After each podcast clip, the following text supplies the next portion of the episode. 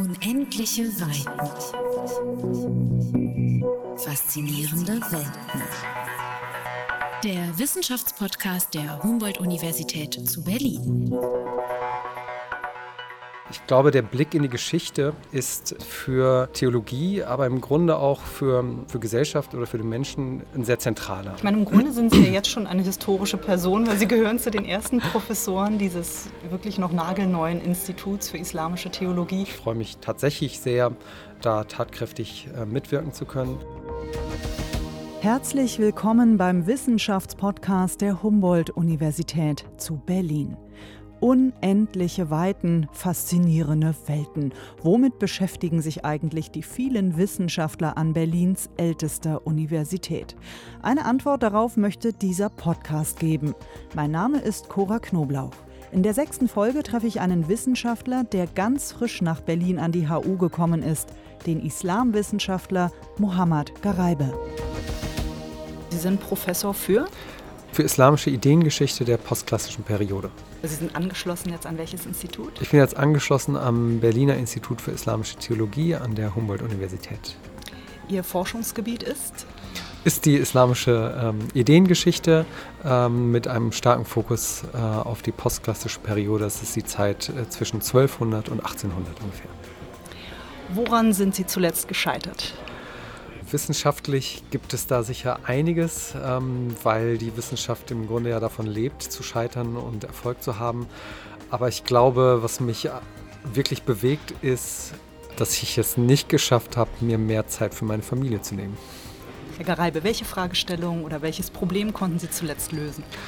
Ich habe äh, es geschafft, sozusagen mein jüngstes Buch zu Ende zu, äh, zu bringen und habe mir da eben eine Kommentartradition angeschaut und sehe es tatsächlich als persönlichen Erfolg sozusagen, das theoretische und methodische Gerüst, das ich mir vorher ausgedacht habe, da anwenden zu können und dass es zumindest aus meiner Perspektive aufgegangen ist. Der Islamwissenschaftler Mohammad Garaibe ist zum Wintersemester 2019-20 ans neu gegründete Berliner Institut für Islamische Theologie berufen worden, um islamische Ideengeschichte zu lehren. Ich treffe ihn in der Berliner Staatsbibliothek, denn wir wollen uns theologische Handschriften anschauen. Wir schauen uns jetzt einen Text an, ein reiner Text, ist nur Schrift, kein Bild. Genau. Ähm, von wem ist der und von wann? Also das ist ein Text von äh, einem ägyptischen Gelehrten, Ibn Hajar al-Asqalani, der im 14. und 15. Jahrhundert gelebt hat und äh, der eben ähm, der in, in dieser Abhandlung die sogenannten Hadith-Wissenschaften behandelt. Das Spannende ist, Jetzt gibt es zwei Methoden natürlich. Man kann sich den Text selbst anschauen, man kann ähm, dieses Manuskript nehmen, dazu verschiedene äh, Kopien noch hinzuziehen und dann eine klassische Edition erstellen. Ähm, und dann hätte man sowas wie, also einen Urtext vielleicht rekonstruiert. Das ist ähm, eine sehr sinnvolle ähm, und gültige äh, Aufgabe und sehr verdienstvolle Aufgabe. Was man aber darüber hinaus noch machen kann, auf diesen, auf, Sie sehen hier auf der ersten Seite sehr viele Paratexte, also Texte, die nicht vom Autoren oder vom Kopisten ähm, selbst stammen. Das ist so, ja, wie so handschriftlich hinzugefügt. Ja, genau. Ähm, das, der, der obere Text ist jetzt erstmal nur der Titel des Werkes mit, oh, das ist ein mit, der, Titel. Was steht denn da? mit der Angabe des, des Autoren. Und äh, darunter, darunter ist dann das, wo, worauf ähm, ich im Grunde im Moment mein, mein Augenmerk lege, nämlich Besitzvermerke. Ähm, bei dieser Handschrift ist das sehr schwer. Mit den Handschriften, die ich gearbeitet habe, war es etwas, äh, etwas einfacher. Also die Schrift ist zum Teil sehr verblichen. Genau. Das ist in der Tat eine Herausforderung. Ja, optimal wäre das natürlich alles sehr gut lesbar. Und, ne? Aber äh, man findet hier eben ähm, eine Auflistung von Personen, die diesen Text gelesen haben. Ja? Oder gehört haben. Also man muss sich das tatsächlich so vorstellen, dass äh, ein Text äh, Gegenstand eines Lehr-, Lehr und Lernzirkels war und ähm, der Lehrer diesen Text zum Beispiel diktiert hat. Manchmal hat man auch Szenarien, in denen der Text äh, vorgelesen wird, aber häufig wurde auf dem Text oder auf einem äh, separaten Dokument notiert, wer an diesen Lesungen teilgenommen hat. Und das sind die spannenden Informationen. Das Tolle ist eben, dass man dann, wenn man, wenn es möglich ist, die Leute zu identifizieren, eben ähm, die Rezeption des Textes zumindest näher kommt, als wenn man einfach sich nur die Handschrift anschaut, des Inhaltes wegen. Was haben die denn dann hinterlassen? Ob sie, dass sie den Text besonders gut fanden oder dass sie sich geärgert haben über etwas oder dass sie noch was hinzufügen wollten? In erster Linie ähm, ist bei der Notierung der Hör- und Lesevermerke tatsächlich nur der Name drauf. Je nachdem, wer, wer diese Notizen macht, es gab ähm, häufig auch einen extra Schreiber, der die sogenannten Tabakat oder die ähm, Teilnehmer aufgelistet hat. Und der schreibt dann sowas wie, ähm, dieser, der Text XY wird von äh, dem Lehrer XY gelesen am 4.5.1245 in äh, der Ashrafia-Schule und äh, teilgenommen haben folgende Personen. Und dann gibt es eine Liste von, von Namen. Die Lesung hat insgesamt vier Monate und zwei Wochen gedauert. Und dann wurde der Text abgeschlossen. So, so, so würde dann vielleicht so eine Notiz ähm, äh, aussehen.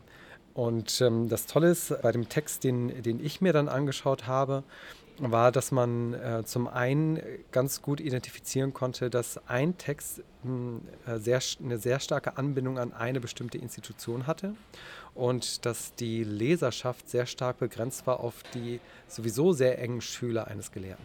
Sehr eng begrenzt, das heißt, für wie viele Personen sprechen wir da ungefähr? Äh, knapp 15 Personen die dann auch maßgeblich an der Verbreitung des Textes beteiligt waren. Insgesamt konnte ich aber durch eine Analyse von verschiedenen biografischen Lexika knapp 74 Personen identifizieren, die äh, irgendwie diesen Text äh, in einer Sitzung gehört haben. Also sind das viele Personen jetzt fürs 13. Jahrhundert oder finden Sie, das sind eher wenig Personen? Naja, das, das sind schon eigentlich viele Personen für eine Stadt äh, wie Damaskus im 13. Jahrhundert. Man muss bedenken, dass äh, dass nicht jeder lesen und schreiben konnte. Und äh, gerade Damaskus im 12., 13., 14. Jahrhundert ähm, hat sich da tatsächlich ausgezeichnet durch eine sehr hohe Literarisierungsrate, was bedingt wurde durch die politische Förderung äh, von Waqf-Institutionen, von Stiftungen, die immer auch eine Lehrinstitution beinhaltet haben die sogenannten äh, die Ayyubiden und die Mamluken, das waren äh, die, die im äh, 12. bis zum 15. Anfang des 16. Jahrhunderts über Ägypten und Syrien geherrscht haben. Und die haben eine sehr stark ausgeprägte äh, Waqf-Kultur gehabt. Also die haben ganz viele äh, Stiftungen gegründet wir reden da von einer Größenordnung von knapp 80 äh, Schulen in einer Stadt, die vielleicht vergleichbar ist mit der Bonner Innenstadt. Ja, also jedes zweite Haus, tatsächlich jedes zweite Haus war ein, eine Schule. Ja. Und äh, das führte dazu, dass in, in diesen beiden ähm, Städten, Damaskus und Kairo, eben sehr viel Wissen produziert wurde konnten dann tatsächlich mehr Menschen lesen und schreiben, als für Europa im 13. Jahrhundert überhaupt Menschen lesen und schreiben konnten. Also ich nehme mal an, wenn jedes zweite Haus eine Schule war, dann muss man ja auch Schüler gehabt haben.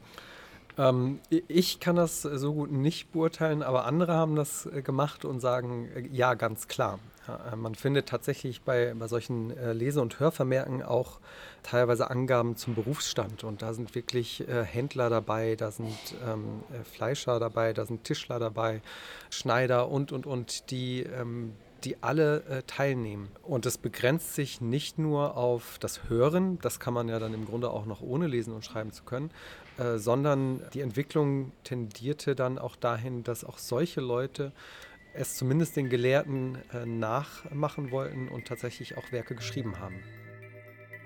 Die sogenannte postklassische Zeit, also die Epoche ab 1200, ist für das heutige Islamverständnis von wichtiger Bedeutung, sagt Muhammad Gareibe, denn zentrale Faktoren ändern sich in dieser Zeit. Ab dem 13. Jahrhundert bilden Muslime in vielen Metropolen wie Damaskus und Kairo die Mehrheit. Die Mobilität der Menschen und damit auch Migrationsbewegungen nehmen nachweislich zu. Ich glaube, der Blick in die Geschichte, in die Vergangenheit ist für Theologie, aber im Grunde auch für Gesellschaft oder für den Menschen äh, grundsätzlich ein sehr zentraler. Aufgrund der, würde ich mal sagen, der Kontingenz des eigenen Daseins versucht man Ereignisse, aber auch ähm, Motive fürs Handeln und Ideen etc. überzeitlich äh, zu legitimieren. Und äh, vor allem für die Theologien, die, die immer auch einen Ursprung ja auch festmachen für sich, für, für den Islam oder die islamische Religion wäre das ja die Zeit des Propheten, ist der Blick in die Vergangenheit immer sehr zentral. Nur ist der Blick in die Vergangenheit bzw. das Erzählen der Vergangenheit auch immer, läuft immer ähm, Gefahr, von Ideologien dominiert zu sein oder ein, dass ein Geschicht, bestimmtes Geschichtsbild konstruiert wird, das im Grunde nicht die Wirklichkeit darstellt, sondern gegenwärtige Handlungsmuster oder gegenwärtige Interessen und Ideologien ähm, begründet und bestätigen soll. Mohammad Garaibe möchte mit seiner Forschung offenlegen, wie stark die islamische Theologie aus dieser Zeit von ihren historischen und sozialen Kontexten beeinflusst war und nicht ohne weiteres auf die heutige Zeit übertragen werden kann.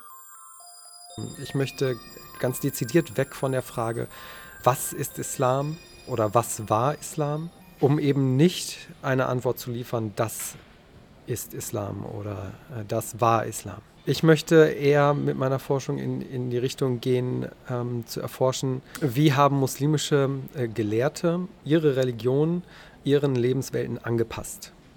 Mich interessieren also die, die, äh, vor allem die Umstände, die das Denken muslimischer Gelehrter be, äh, beeinflusst und geprägt haben. Die, die erste Form, also ähm, danach zu suchen, was der Islam irgendwie ist, ähm, das führt häufig zu der Gefahr, dass man irgendwo in der Geschichte eine Art klassischer Islam ausmacht oder bestimmte Spielarten, äh, Interpretationen für sich entdeckt, die vermeintlich besser zur äh, modernen Lebenswelt passen als andere. Ähm, was sicher sinnvoller ist, ist, dass, das, ähm, dass die Produktion von Wissen und dass die Auslegung der Religion immer vor dem jeweiligen lebensweltlichen Kontext der Gelehrten analysiert wird um äh, dann im Grunde sagen zu können, dass sich, weil sich eben unsere Gesellschaft, unsere moderne Gesellschaft so stark von der vormodernen unterscheidet und, und das nicht nur in der muslimischen Welt, sondern ja auch in Europa ähm, ne, ist, es, ist es im Grunde ja genau das Gleiche. Äh, weil sich die Gesellschaft so stark geändert hat, ist es im Grunde aus meiner Sicht nicht sinnvoll, nach verwandten Auslegungen in der Vergangenheit zu suchen, sondern vielmehr zu schauen, warum Gelehrte bestimmte Entscheidungen getroffen haben, was dann eben zeigt oder beweist, dass wir sie heute anders beantworten können. So. Und auch Entscheidungen anders treffen Und wollen. Entscheidungen, genau, ganz anders treffen können. Also das ähm, eine Frage, die, die ich mir äh, zum Beispiel stelle, ist, weil es immer so dominant ähm, auch in den ähm, im Diskurs um den Islam geht, ist, ist zum Beispiel das islamische Recht. Ja. Ist das islamische Recht, ist es wirklich ein Recht, das genuin islamisch ist? Oder äh, haben wir hier nicht vielmehr die Situation, dass, äh, dass Gelehrte äh, aufgrund der Erwartungen in der Gesellschaft, aber auch aufgrund des ganz klaren äh, Auftrags von, äh, von der herrschenden Elite ein Recht gesprochen haben und dann muslimisch oder islamisch legitimiert wurde? Ich glaube, das ist äh, viel eher der Fall, als dass man davon ausgeht, dass es äh, ein indigenes islamisches Recht gibt, das irgendwie in der Natur des Islam steht äh, oder in der Natur des Islam ist. Ähm, das würde uns heute davon einfach befreien, ähm, davon auszugehen, dass das islamische Recht irgendwie in, äh, in Konflikt kommen könnte mit dem, mit dem geltenden Recht, weil einfach in der modernen, glaube ich, gar nicht mehr die, die Notwendigkeit besteht, ein islamisches Recht zu formulieren. Und, und, damit meine ich in erster Linie jetzt Dinge wie das Strafrecht oder äh, Zivilrecht etc. Ja. Ein anderer sehr, sehr, sehr markanter, glaube ich, oder sehr ähm, aussagekräftiges Beispiel sind Geschlechterrollen. Im Grunde ist es vergebens, glaube ich, ja, vielleicht hat man Glück, aber ich glaube, es ist vergebens, ähm, sich vorzunehmen, in äh, vormodernem Schrifttum sowas wie Gleichberechtigung zu suchen. Ja, das wird es einfach nicht wird es vermutlich nicht geben, ganz einfach, weil die Gesellschaften ganz anders strukturiert waren. Sehr patriarchalische Strukturen. Die Gesellschaft war so strukturiert, äh, dass es einen Familienoberhaupt gab, der in der Regel eben männlich war. Das ist äh, ja nicht nur in, der, in Nordafrika oder Asien so gewesen. Ähm, hier gilt es einfach ganz neue Wege zu gehen, weil die Gesellschaft anders strukturiert ist, ähm, weil die wirtschaftliche äh, Situation jedes Individuums ähm, nun ganz anders ist. Man steht auf eigenen Beinen. Man, äh, es gibt im Grunde gar keinen es gibt gar keinen Grund mehr davon auszugehen, dass männliche Geschlecht sozusagen dominieren muss. Ja, aber worauf ich hinaus will, ist, dass das Schrifttum, was in der Vormoderne eben produziert wurde, unter diesen äh, Vorstellungen eben produziert wurde und hier eben keine anderen Lösungen vorschlagen kann. Hier ist im Grunde der einzige Weg zu verstehen, dass bestimmte Strukturen das Denken von Gelehrten beeinflusst hat und dass diese Strukturen eben nun anders sind. Als bundesweit einzige Forschungseinrichtung ihrer Art möchte das Institut für Islamische Theologie an der Humboldt-Universität sowohl sunnitische als auch schiitische Perspektiven gleichermaßen berücksichtigen. Angestrebt ist eine Theologie der Vielfalt. Ja, ich befasse mich ähm, im Moment sehr stark mit der prophetischen Tradition. Das hat den Grund, dass man allgemein immer sagt und behauptet, dass ähm, die prophetische Tradition zusammen mit dem Koran sozusagen die Quellen seien des Islam. Ähm, in gewisser Hinsicht stimmt das natürlich auch. Nur ähm, ist die Frage, wie man eben mit dem Material umgeht, das ist relativ unterschiedlich beantwortet worden. Insbesondere ist das zum Beispiel relevant für den Unterschied ähm, zwischen sunnitischer Theologie und schiitischer Theologie. Ein großer Anteil des äh, prophetischen Materials wird zum Beispiel von äh, schiitischen Theologen nicht, nicht anerkannt als äh, normativ oder als bindend sozusagen. Und für die sunnitischen Theologen ist das im Grunde identitätsstiftend. Die Einrichtung des Lehrstuhls Islamische Ideengeschichte ist Alleinstellungsmerkmal des Berliner Instituts für Islamische Theologie. An keinem deutschen Standort für islamische Theologie existiert derzeit ein Lehrstuhl, der sich dezidiert mit der Entwicklung theologischer Ideen in vormodernen muslimischen Gesellschaften beschäftigt.